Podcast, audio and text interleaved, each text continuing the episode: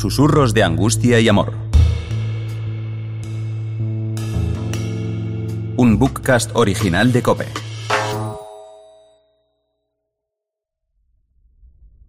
Segundo susurro. Lo sabía.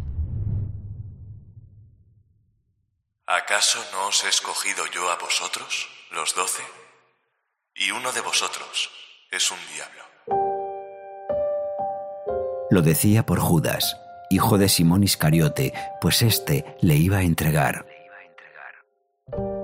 Lo sabía. Lo ha dicho y pese a todo me ha dejado celebrar la Pascua con él y con los demás. Son estas cosas las que me desconciertan, las que hacen que me vuelva loco pensando. Si lo sabía, ¿por qué no me ha detenido? ¿Por qué no ha escapado? ¿Por qué me ha dejado comer del mismo plato que él? Hemos tenido los preparativos habituales. A un gesto de Jesús, María Magdalena ha reservado varios panes en un lugar apartado y los ha cubierto con unos paños de lino. También había reservadas en el mismo lugar varias ánforas de vino del que habíamos comprado aquella misma tarde. Muy bueno, por cierto. Ni me podía imaginar, nadie podía lo que iba a hacer. Y menos todavía lo que hizo con la jarra de agua y la jofaina que estaba junto a los panes y el vino. Eso sí que nos ha descolocado a todos. Mientras, él estaba sentado en el diván con la mano de María, su madre, entre las suyas. Sus miradas lo decían todo. En un momento dado, Jesús ha recostado su cabeza sobre el hombro de su madre, que con toda dulzura ha acariciado su barba. He sentido un poco de envidia. Yo no recuerdo haber tenido caricias de mi madre. La sala donde estábamos era grande, había sitio de sobra. Estaban casi todos sentados sobre unas esteras, otros en divanes cercanos a los que ocupaban Jesús y su madre. Juan, como siempre, cercano a él. Pedro mirando de soslayo un poco más alejado. María Magdalena a la distancia adecuada para observar si Jesús necesitaba algo y para poder verlo y mirarlo con solo alzar sus ojos, sus hermosísimos ojos negros.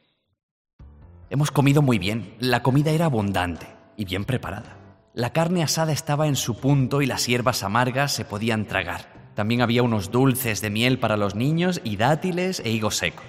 En un momento dado, Jesús se ha levantado y para sorpresa de todos se ha quitado la túnica y se ha colocado uno de los paños grandes de lino alrededor de la cintura.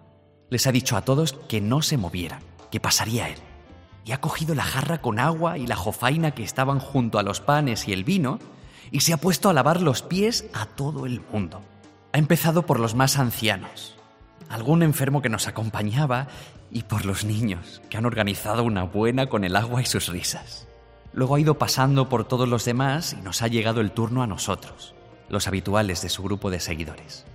Ha sido emocionante verlo lavar los pies a su madre, María, que asombrada y delicadamente ha acariciado la cabeza de su hijo a la vez que éste vertía el agua.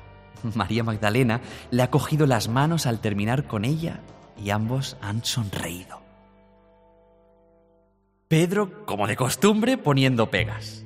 Los demás, en realidad todos, sin entender nada, han dejado que lo hiciera.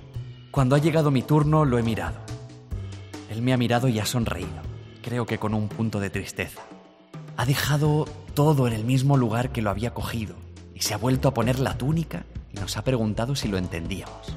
¿Entender que ha hecho algo tan bajo que si un esclavo es judío puede negarse a hacerlo? ¿Comprender eso? Jesús ha cogido los panes y los ha ido partiendo en pedazos. El último lo ha levantado un poco y tras pronunciar la bendición para el pan, lo ha partido en dos. Con el vino ha hecho lo mismo. Ha llenado su cuenco de madera, el que talló José, su padre, y lo ha alzado a la vez que pronunciaba la bendición.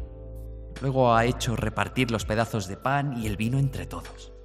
Nos ha explicado que el pan era su cuerpo y el vino rojo era su sangre. De pronto ha sucedido algo que nos ha dejado a todos helados. Ha dicho que recordáramos todo lo que allí había sucedido y lo repitiéramos en memoria suya. En ese momento, Jesús ha anunciado que uno de los allí presentes le iba a traicionar. Nadie sabía nada. Todos murmuraban preguntando. A mí se me ha encogido el estómago. ¿Traicionarlo yo? Yo solo quiero que estos días, que hay muchas revueltas por Jerusalén, esté seguro. No quiero ningún mal para él. No quiero que le pase nada. Mientras pensaba esto, he oído su voz, clara y serena, que me decía, Judas, lo que has de hacer, hazlo ya. He salido de la estancia. Todos me han mirado sorprendidos. La noche está fría. Voy al encuentro del sumo sacerdote, que estará celebrando también la Pascua. Tengo que decirle dónde va a estar Jesús para que lo detengan y lo metan en la cárcel. Es el sitio más seguro para él estos días. Pero no lo puedo evitar. Hay una idea que me viene machaconamente a la cabeza y al corazón. ¿Se me está yendo de las manos este asunto? ¿Acaso no seré traicionado por los sacerdotes y fariseos? Yo no quiero que le pase nada. Solo quiero que pasen estos días de peligro. Aunque no he entendido casi nada de lo que ha hecho ni de lo que ha dicho esta noche, ni cualquier otro día. Tengo que cobrar las 30 monedas de plata en que ajustamos la entrega de Jesús para que lo metieran en la cárcel estos días. Que no se me vaya de las manos.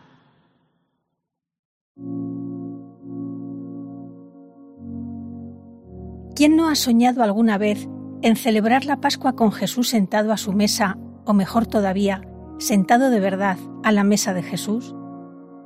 ¿Quién no ha deseado vivir alguna escena del Evangelio, de esas donde Jesús cede todo el protagonismo a quien se acerca a Él? Nos gusta mucho soñar, pero no tanto hacer memoria porque exige mucho. Hacer memoria se parece más a un compromiso, y este siempre va para largo y profundo, el sueño, en cambio, se desvanece al abrir los ojos. Tengo la sensación de que nuestra última cena poco tiene que ver con la fiesta de la Pascua que celebró Jesús. Su pregunta sobre si entendimos qué había hecho sigue en el aire. No hay consignas, no hay órdenes, no hay diseño de celebración. Por no dejar, no dejó ni un modelo de iglesia, solo consejos y libertad de acción y movimiento. Hoy ya no traicionamos a Dios en su Hijo Jesús, sino que lo hacemos en todos aquellos ante quienes no nos inclinamos amorosamente para lavarles los pies, expresión máxima del servicio al otro.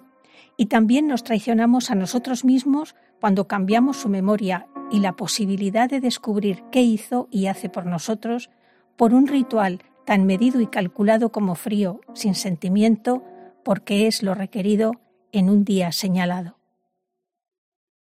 Susurros de Angustia y Amor es un bookcast original de Cope.